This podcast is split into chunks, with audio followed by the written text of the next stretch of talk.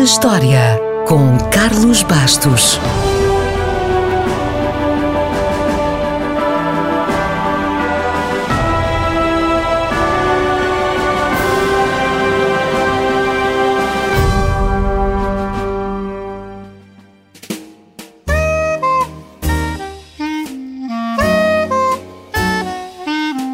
A 15 de janeiro de 1797, John Etherington, um pacato dono de uma retrosaria, compareceu em tribunal depois de ter causado uma grande agitação nas ruas de Londres por ter usado um capacete estranhíssimo.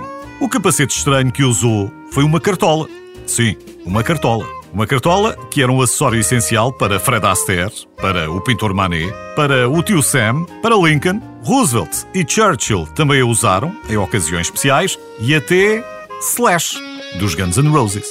Aliás, ainda hoje, a cartola continua a ser um acessório essencial para algumas ocasiões mais formais, mas no final do século XVIII ainda não era, porque na verdade ainda não tinha sido inventada.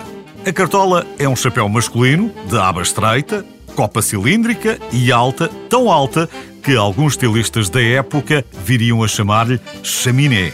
Frequentemente é de cor preta, brilhante e é usado em ocasiões solenes em conjunto com o fraque ou com a casaca.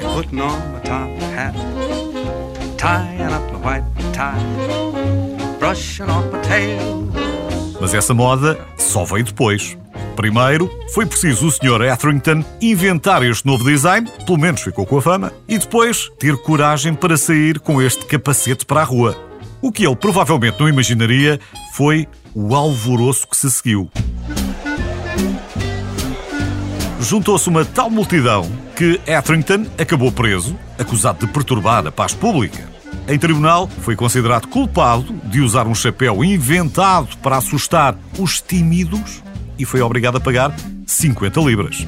O polícia que o prendeu disse em tribunal que nunca ninguém tinha visto nada parecido. Ele tinha uma construção tão alta e brilhante na cabeça que aterrorizou as pessoas mais nervosas. A visão dessa construção tão exagerada fez com que várias senhoras desmaiassem, as crianças começassem a chorar e os cães a ladrar.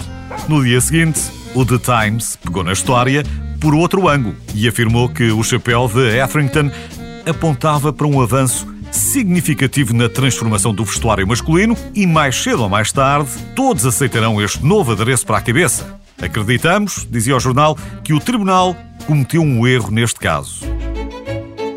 O jornal estava certo.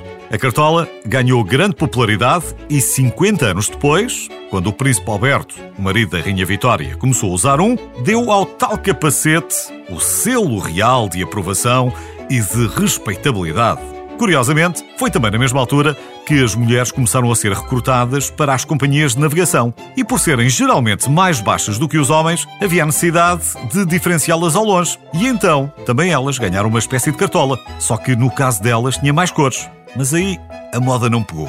Resta dizer que este capacete, que os ingleses chamam Top Hat, deve o seu nome português a quartola, uma pequena pipa que correspondia a um quarto de tonel e que tinha, obviamente, muitas semelhanças com a cartola.